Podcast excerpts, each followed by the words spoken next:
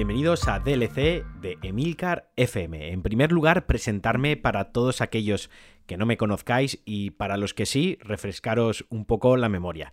Soy Alejandro Marquino, un empedernido enamorado de los videojuegos al que le encanta comunicar esta pasión. ¿Y qué es DLC? Pues un podcast centrado exclusivamente en videojuegos. Repasaremos los juegos mensuales de suscripción para Xbox, para PlayStation, así como las grandes novedades, lanzamientos y noticias más relevantes de la actualidad de los videojuegos, de una forma informal, cercana y accesible, como si estuvierais hablando con un colega de videojuegos. Vaya.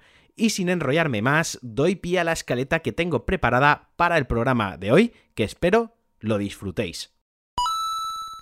Vamos a repasar los juegos que se incluyen en el PlayStation Plus de febrero, disponibles desde el día 2 de este mismo mes.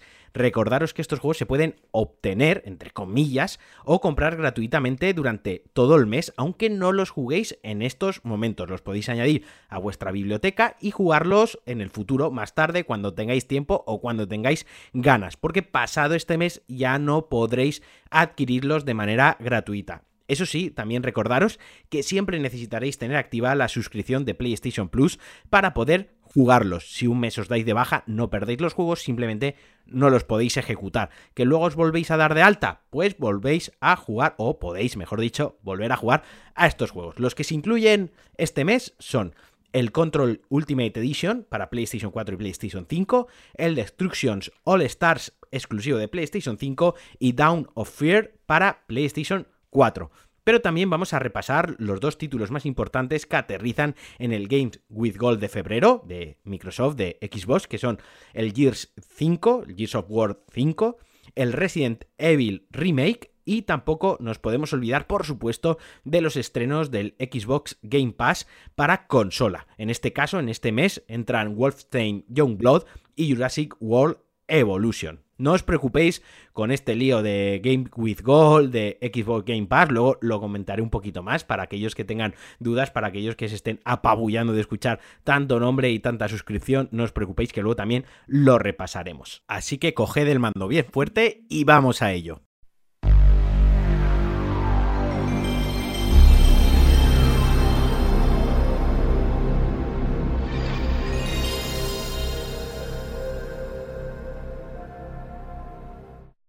Empezamos por Control Ultimate Edition, el juego más importante o quizás, mejor dicho, el juego más llamativo y más grande que llega a PlayStation Plus este mes.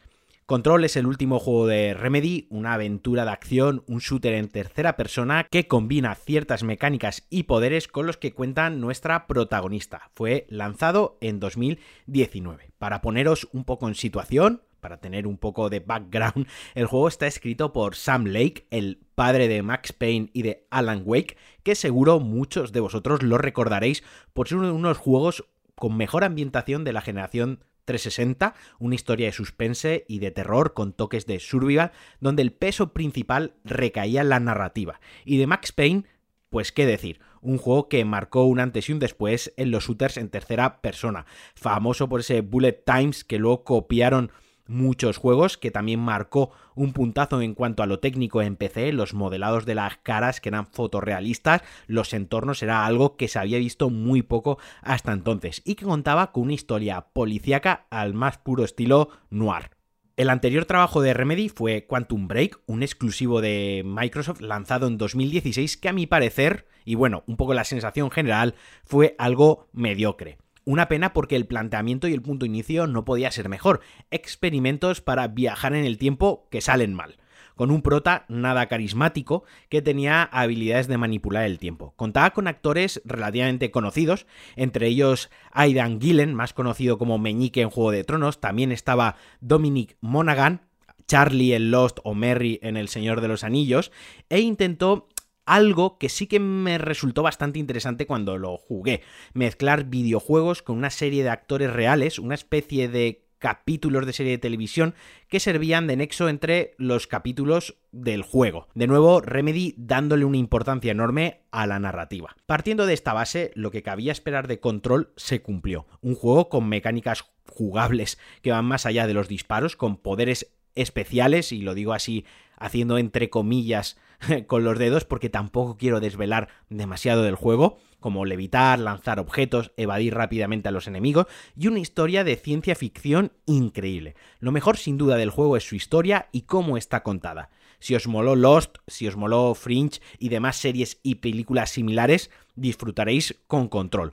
Pero además todo eso está envuelto en un apartado técnico increíble. Eso sí, en PC y en nuevas consolas, en consolas de nueva generación como PlayStation 5 con tecnología RTX que básicamente, y por resumir, y no daros mucho la chapa con detalles técnicos, lo que consigue son reflejos e iluminación sobre superficies muy realistas y en tiempo real. Cuando se lanzó el juego hace un par de años fue de los primeros en implementar bien esta tecnología y en PC era una pasada verlo. En lo jugable, en el gameplay destacan dos puntos. Por una parte, lo frenético de los combates. Necesitas estar moviéndote constantemente. Quedarte parado significa morir, incluso en los niveles más bajos de dificultad.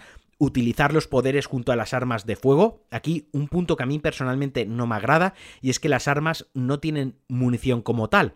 Tienen energía y dependiendo del arma que utilices, la barra de energía te da más disparos o menos. Una vez se acaba, debes esperar X segundos, lo que sería un cooldown de videojuego de toda la vida, hasta que se recarga esta energía y puedes disparar de nuevo. Entiendo que está pensado para que utilices los poderes, corras por la arena del combate, ¿no? Por la zona de, de combate, utilices el entorno a tu favor, pero a mí personalmente me da un poco de perecita, me da más perecita que otra cosa. Prefiero recargar, coger munición y, si quiero disparar y no utilizar los poderes, pues, pues disparar a cholón, ¿no? Cosas que molan. El arma. Tenemos solo un arma, pero que cambia de forma en función de si queremos una pistola, una escopeta, la devastadora, por ejemplo, que es otro tipo de arma que se le da un nombre propio dentro del juego. Y además la animación de cambiar la clase del arma mola mogollón. La verdad es que está bastante chula y veces que me quedo como un tonto cambiando de arma simplemente por ver la animación. Otro punto a destacar de, este control es el diseño de niveles. Es un Metroidvania puro y duro, de manual, que, vaya, viene a ser lo que sería un juego de recorrer el mapa una vez tras otra, desandando tus pasos, desbloqueando zonas que al principio no eran accesibles, pero con el avance del juego sí que puedes acceder. Por ejemplo, tú empiezas el juego y en la primera media hora pasas por un pasillo que tiene una puerta de acceso nivel 3, no la puedes abrir. Pues seguramente cuando lleves unas 6-7 horas de juego, pues un personaje secundario te dé o encuentres por el escenario la llave de acceso nivel 3. Pues vuelves al inicio del juego, entras a esa habitación y quizás hay ahí un luteo, haya un botín o a lo mejor avance por ahí la propia historia del juego. Vaya, es son juegos que eh, se desarrollan dentro de un mismo espacio no acaban de ser un mundo abierto, pero puedes recorrer con cierta libertad todo el escenario, abriendo y cerrando puertas y accediendo a sitios que antes no eran accesibles como os digo, todo esto se desarrolla dentro de un edificio con una arquitectura brutalista impresionante. Creedme que es uno de los puntos fuertes del juego, es su diseño artístico, porque es una auténtica pasada. Pero no todo son cosas buenas, obviamente, tiene también sus cositas negativas, o al menos las que yo veo, las que a mí menos me gusta y que voy a intentar transmitiros lo mejor posible sin castigar demasiado al juego. Yo siempre, hago aquí un pequeño paréntesis, hago un pequeño inciso, intento no castigar a los juegos, incluso cuando hablo mal de ellos, intento no machacarlos y intento no meterles mucha caña. Primero, porque entiendo que es mi punto de vista, es lo que yo siento, con mi background, con mi experiencia, con mi bagaje jugando a videojuegos, por otra parte mis gustos personales y por otra parte pues simplemente lo que siento jugando, pero entiendo que eso es algo muy personal y que donde yo veo un fallo otro puede ver una virtud y lo que a mí me parece terrible otro lo, puede ver mejor y, viceversa, ¿no? Al final y, que bueno, y que todos los videojuegos llevan un gran trabajo detrás, yo no los haría mejor, pero bueno, me centro otra vez, a veces me ando un poco por las ramas, os pido disculpas adelantadas. Referente a lo negativo, como os decía, a lo que a mí menos me gusta, pues por una parte el doblaje en castellano es totalmente atroz. Si lo vais a jugar, hacedlo en inglés sí o sí, ya no solo por las voces, ya no solo porque tiene un mal doblaje, unas malas actuaciones y unas malas interpretaciones, sino por la absoluta desincronización entre la boca y la voz.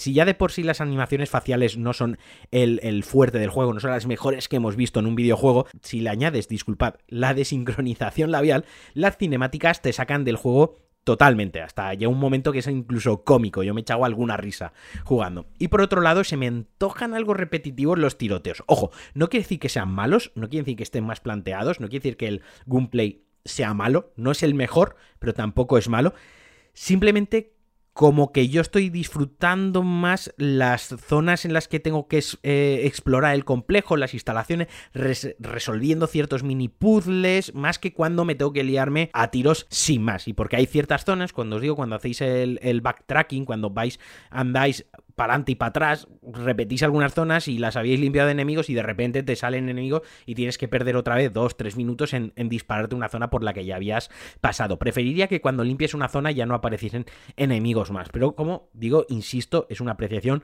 personal.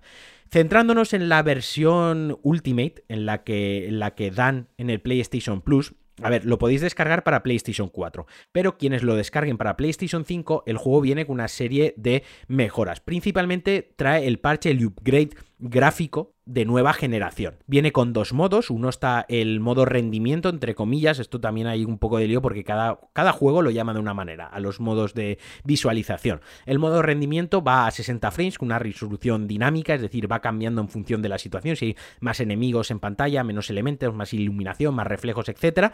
A 60 frames, muy estable, eso sí, pierdes el RTX. Es una delicia por la suavidad y por lo bien que le sienta esa fluidez a un juego de disparos. Y por otro lado tenemos el modo calidad, que bloquea el juego a 30 frames, pero tiene RTX y resolución 4K. También aprovecha las funciones del DualSense, del gatillo del mando de PlayStation 5. A mí no me ha gustado, yo lo desactivé, yo lo bajé, pero básicamente para que os hagáis una idea es como el gatillo de un arma real. Tiene primero una pequeña orgura, un poco de recorrido en el que no pasa absolutamente nada ni ofrece resistencia al gatillo y luego tiene como un clac, una zona más dura que ya cuando apretas disparas. Eso a lo mejor para disparar un rifle está guay, pero cuando hagas la pistola y quieres machacar el disparo, pues hace un poco incómodo, o a mí al menos no me gustaba, así que lo, lo, bajé casi al mínimo. Pero como os digo, también lo podéis jugar en vuestra PlayStation 4. Eso sí, os advierto que en PlayStation 4 FAT, el primer modelo, la gorda, el juego sufre caídas de frames, problemas con la carga de algunas texturas y en general un rendimiento técnico algo flojo que empaña en general la experiencia. Así no tanto se nota en PlayStation 4 Pro, en el que el juego, pues sin tener el modo de 60 frames ni tener el RTX, el juego va a 30 frames, pero funciona establemente y funciona muy bien. Yo no puedo más que recomendaros que al menos le deis una oportunidad ya que está gratis y que lo probéis. Le cuesta un poquito arrancar, eso sí, pero pasadas las dos horas, si te atrapa la historia, probablemente os lo paséis del tirón, porque como os digo, es una historia de misterio, una historia de ciencia ficción, una historia con suspense muy, muy chula, con un apartado visual que os va a entrar por los ojos, que os va a dar un bofetón en la cara y os va a flipar. El siguiente juego de la lista de los que regala PlayStation es el Destructions All Star, exclusivo de PlayStation 5. Eh, Vaya por delante que este juego no lo he probado, así que no os voy a. No os voy a decir que me ha parecido mío, os voy a dar la info que tenemos y contar un poco el contexto de este juego, ya os digo, sin mi experiencia con él. Es un juego desarrollado por Sony exclusiva para PlayStation 5, un título que se anunció como juego a 80 pavazos, pero tras recibir feedback no demasiado positivo, Sony decidió distribuirlo únicamente bajo la suscripción del Plus. Es decir, o lo pilláis este mes o luego en principio no se, no se podrá comprar o no sabemos si se podrá comprar.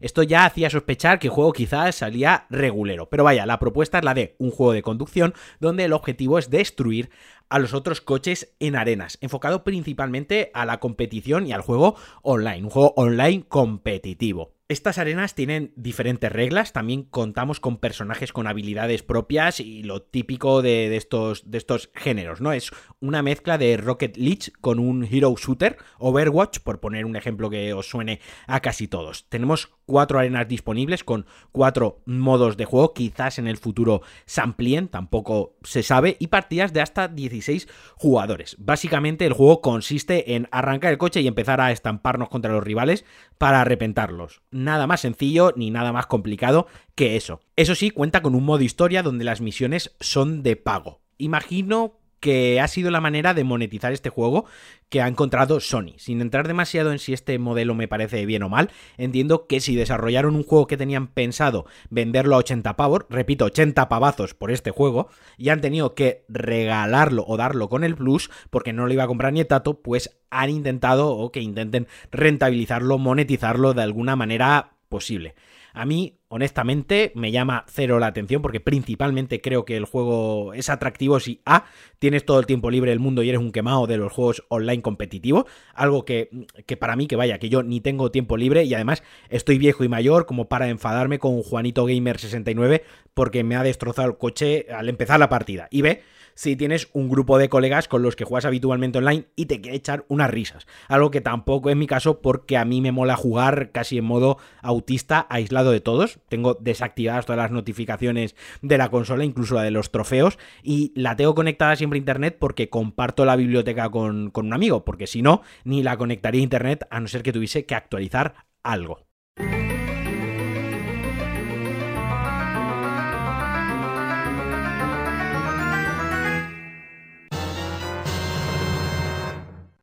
Y pasamos al último juego que regala PlayStation este mes, es Down of Fear. Un juego español, más concretamente valenciano. Es por esto que quizás sea el más modesto de los tres que regala, un juego que salió a la luz gracias a la lanzadera de PlayStation Plus, un programa que ayuda a nuevos creadores con pocos recursos a que den a conocer sus juegos en la plataforma de Sony.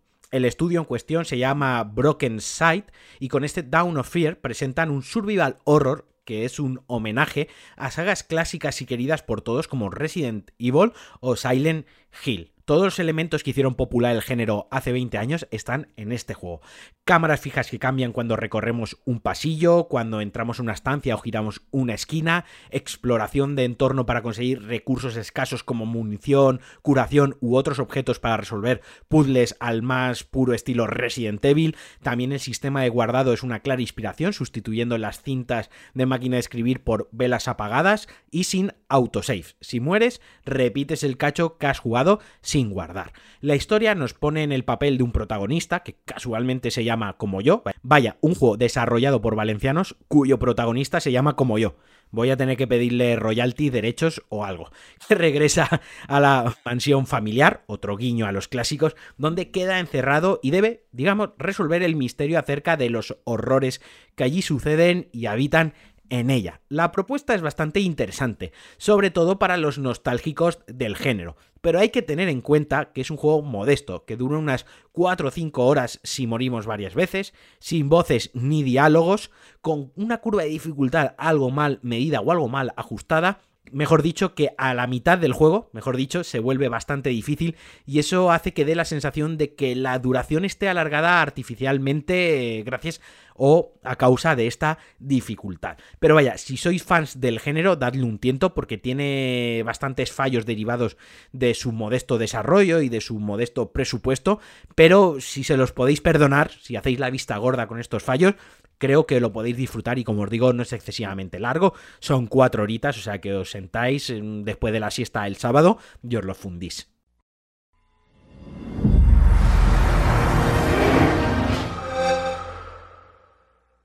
Y ahora, como os comentaba al principio del podcast, vamos a hablar de los juegos para Xbox. Como sabéis, y si no, os lo cuento yo, que para eso estoy, esto es un poco cacao al principio, porque por una parte están los Game with Gold, que son como los del Plus, entran unos juegos todos los meses que tenéis que pillar aunque no los vais a jugar, aunque no los vayáis a jugar en este momento, y que siempre requieren de la suscripción Xbox Live Gold para jugar.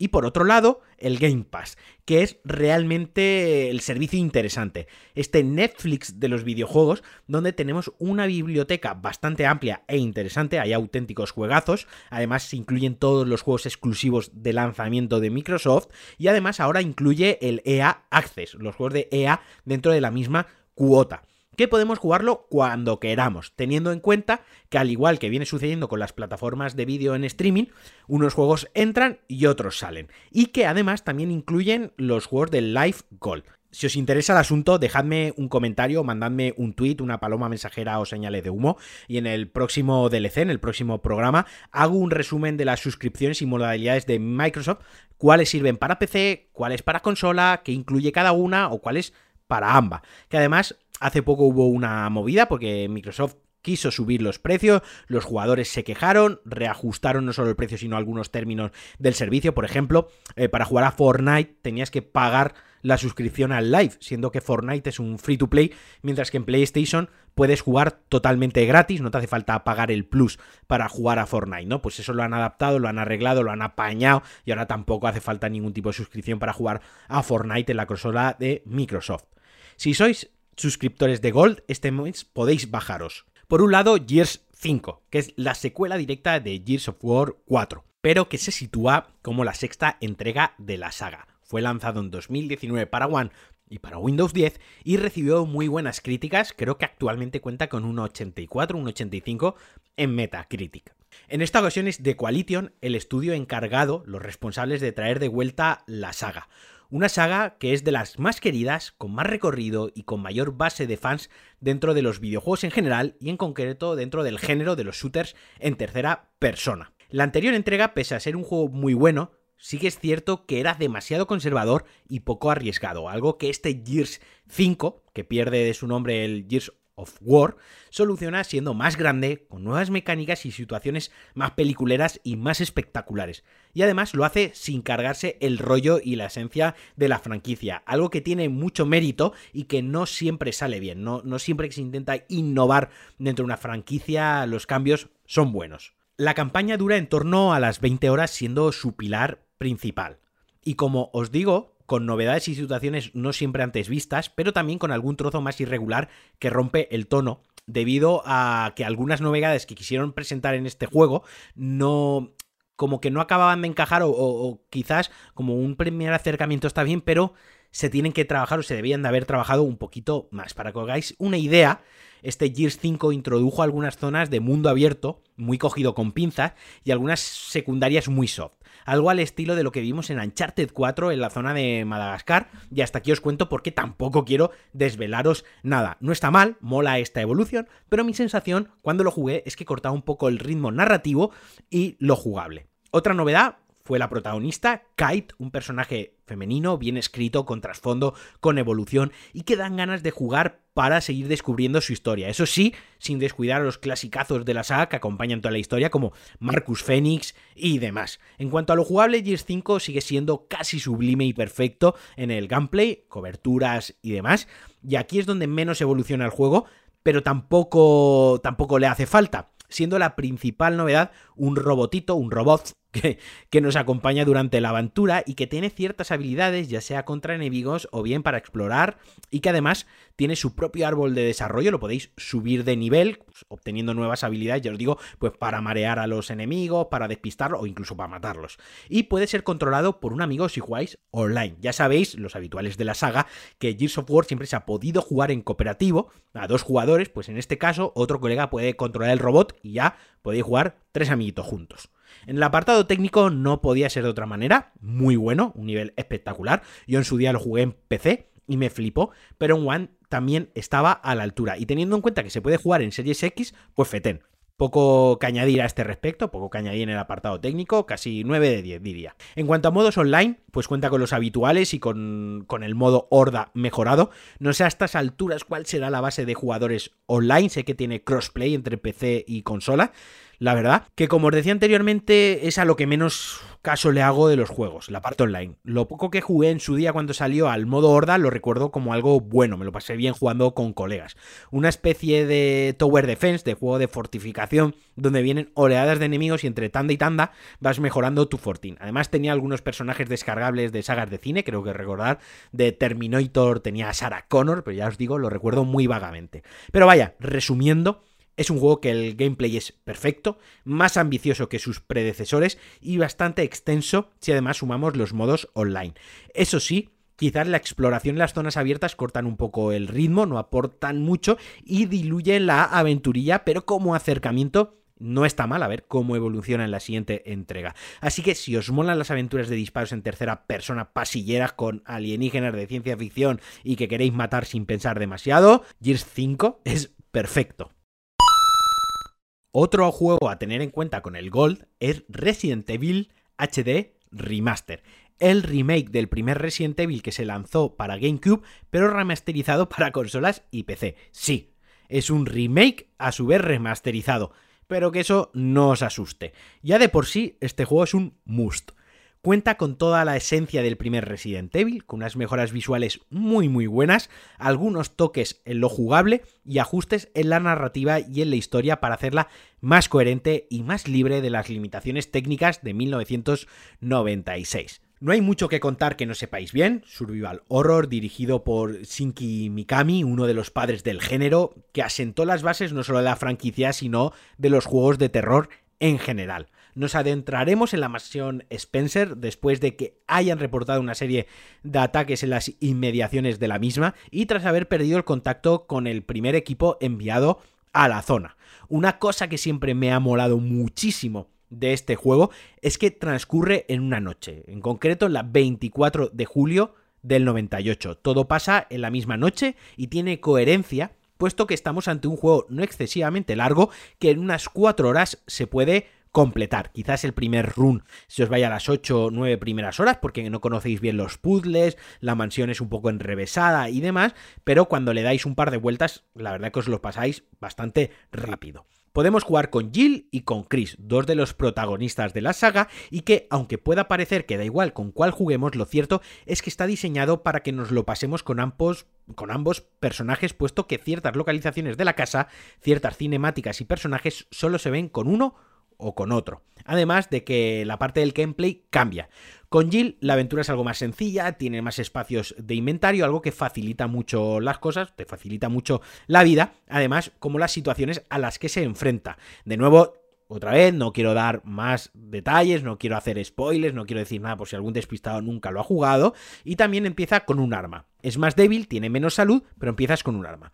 Por su parte, Chris empieza solo con un cuchillaco de tres pares de cojones y tiene dos slots menos en el inventario. Pero tiene casi el doble de salud que Jill. En total, el juego nos puede dar, como digo, unas 8 o 10 horas llenas de puzzle, que en cierto modo a día de hoy se antojan algo anticuados. Eso sí, sustos, enemigos que van increchendo, vamos, una aventura de terror bastante bien manida para la época y que se conserva estupendamente. Eso sí, mantiene la cámara fija y el apuntado estático. No esperéis algo como el Resident Evil 2 Remake o el Resident Evil 3 Remake, donde rehicieron los juegos cambiando la jugabilidad, la cámara y demás. Es el juego original, pero con un apartado visual muy bueno y los escenarios pre-renderizados lucen cojonudos y que funciona muy bien con unos tiempos de carga casi inexistentes. De todas formas, a los que os estén las ganas de a los que os estén entrando las ganas de jugarlo, lo podéis pillar también en PlayStation 4 o PlayStation 5 por 20 pavos en la Store, no está nada mal de precio, como digo, es un clasicazo y es una excusa perfecta para volver a jugar un juego que probablemente a la mayoría de nosotros nos acompañó en nuestra adolescencia gamer de videojugadores. Y ahora llega el turno de los dos juegos que entran en el Pass que me parecen más interesantes. Entran otros, pero estos dos son los con, los que me quedo o con los, a los que jugaría si no lo hubiese hecho ya. Por cierto, un detalle que no había comentado anteriormente es que los juegos del Pass no entran el día 1 de cada mes, entran en fechas variables. Así que os indicaré a partir de.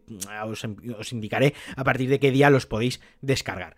El primero es Wolfenstein Youngblood. Este llega el 11 de febrero una de mis sagas favoritas de FPS, de shooters en primera persona, una distopia en la que los nazis han ocupado prácticamente la totalidad del mundo, incluidos los Estados Unidos, y donde nuestro objetivo principal es reventar nazis de manera más gore posible con escopetas ametralladoras, granadas, incluso con hachas. Este Youngblood en concreto es un spin-off de la saga Reboot de la franquicia que inició Bethesda con The New Order en 2014. Otro puto juegazo que os recomiendo si no lo habéis jugado ya, es de mis favoritos, en el cual nos ponemos en la piel de las hijas gemelas de BJ, que es el prota rubio americano, quarterback molón, hiper cliché de la SA. Pues este Young Blood en este spin-off controlamos a sus hijas. En esta ocasión, el juego nos presenta un híbrido entre dos sagas muy importantes de Bethesda dentro de los FPS, el propio Wolfenstein y Dishonored, del que coge ciertos elementos como el diseño de escenarios y la progresión de personajes, con habilidades entre comillas también especiales. El planteamiento no podía ser mejor, un punto de partida súper guay, que por desgracia quedó entre medias de una cosa y de otra, dando como resultado un diseño de niveles sin personalidad. Algunos niveles son muy muy buenos, pero son contados, se pueden contar, creo que son tres los que a mí me llamaron la atención, dije, hostia, qué pasada, el resto eran bastante normalitos. Quien haya jugado ambas sagas, quien haya jugado sobre todo a Dishonored, me estará entendiendo perfectamente, aunque es cierto que algunos niveles son muy buenos, que plantean diversas opciones de cómo afrontarlos, algo que es 100% ADN arcane, pero ya digo, queda la pena es que se queda solo para algunos niveles. Pero la principal novedad dentro de la saga en este spin-off es que se puede jugar en cooperativo, controlando cada uno, a cada una de las hermanas, compartiendo las vidas. Es decir, tenemos X vidas y si un jugador muere constantemente, se funde todas. O sea, afecta. Las muertes de uno afecta al otro. Por ejemplo, si tenemos 10 eh, vidas y yo muero 9 veces y mi compi una, pues nos toca volver a empezar. Y aquí hay otro problemilla del juego, y es que no tiene puntos de control. Así que si nos matan todas las vidas, tenemos que empezar otra vez el nivel desde cero. Esto a ver, las dos primeras veces tiene gracia, porque jaja aniquilas nazis, pero si pasa varias veces se hace bastante tedioso, sobre todo si estabas ya como al final del nivel y te toca repetirlo entero. También le hubiera venido bien aprovechar este modo cooperativo con mecánicas en las que implicase algo más de colaboración entre los dos jugadores. Me viene a la cabeza un juego de hace dos generaciones, Army of Two, un juego de EA que era cooperativo y que tenía un sistema de agro bastante chulo, que es que cuando uno empezaba a disparar mucho a los enemigos, toda la atención eh, se dirigía hacia él y el otro jugador podía aprovechar pues para flanquearlos por el lado, para buscar algo en el escenario, en, en el nivel que le ayudase a matarlo y demás. Eso estaba muy bien implementado y que aquí pues eh, ya te digo es una ya os digo es una cosa de hace muchísimos años que ya lo tenía juegos de hace 10 años o de hace 15 años y que se podía haber implementado o podían haber hecho pues algo como mm, ciertos momentos en los que los dos jugadores tuviesen que manejar algo a la vez bueno no sé que podían haber aprovechado un poquito más el componente coop. La sensación de jugarlo solo a jugarlo acompañado realmente cambia en estar hablando con un colega de risa sin disparar más a lo loco. Pero parece que solo estoy hablando mierdas del juego, que parece que solo estoy metiendo caña al juego y para nada en lo referente al gameplay sigue siendo una delicia disparar, es divertidísimo y además cada arma cuenta con su propio feeling y hay un mogollón de armas. Es algo en lo que no escatiman en la saga. Armas a cholón. Y no es un juego sobresaliente, es un juego de 6 o 7, pero sí es muy divertido de jugar si le perdonamos estos fallitos que os he comentado. En lo visual y en lo técnico, el diseño artístico lo mola todo por cómo representa esta distopia. Y el apartado técnico cumple muy bien. Sin ser una absoluta pasada, es sólido, el resultón funciona bien. Yo me lo pasé muy bien, por cierto, pues eh, cierto es que soy muy muy fan de la saga y que un poco que saquen referente a la saga a mí me tienen contento, la verdad, siendo honesto. Pero vaya, creo que es un juego que aunque no os lo paséis, es el típico juego que si juegas 5 o 6 horas te lo pasas bien, aunque lo dejes a media, no te, sienta, no te sientes mal por dejarlo a medias, pero tampoco sientes el que te estás perdiendo un jugazo, pero dices, bueno, pues ya estoy satisfecho. Así que probadlo.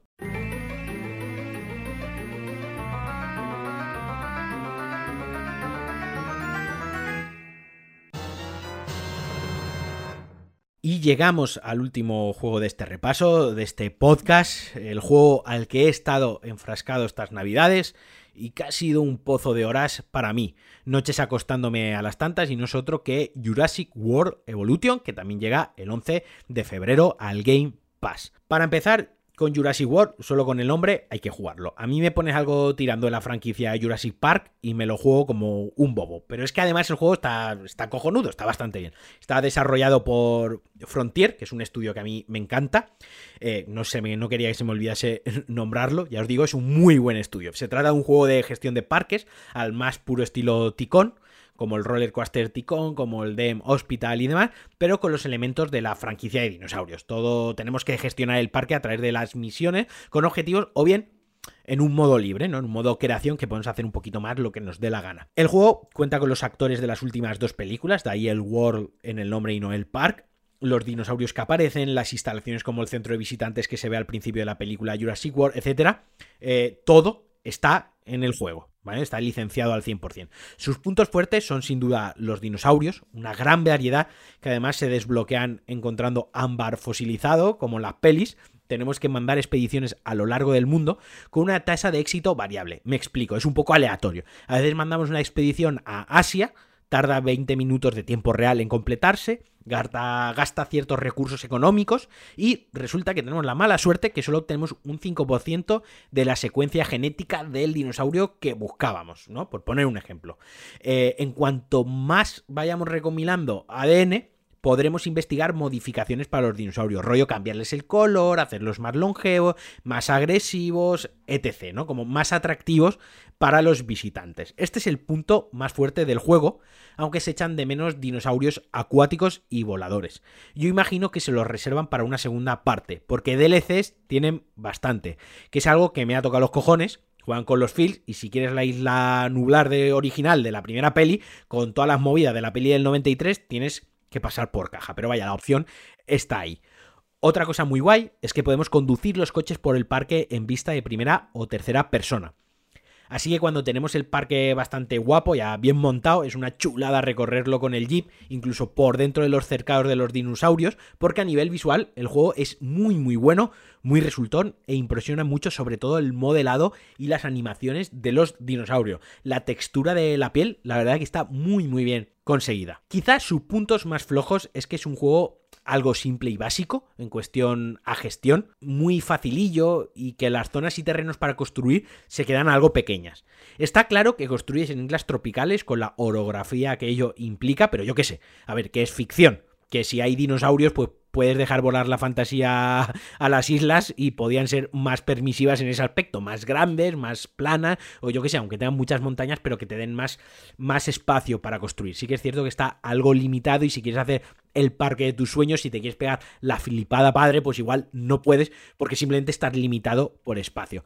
Pero como os decía, se me han ido un chorro de horas porque al no ser tan profundo es más accesible y te permite pasártelo muy bien sin agobiarte y sin devanarte demasiado los sesos. Y sí, vale, os lo reconozco, hice un Indominus y, y, también hice un Tiranosaurio Rex, un Rex, los metí en una zona a pelear a ver qué pasaba, vosotros también lo habríais hecho y tengo que decir que ganó el Rex como no podía ser de otra manera.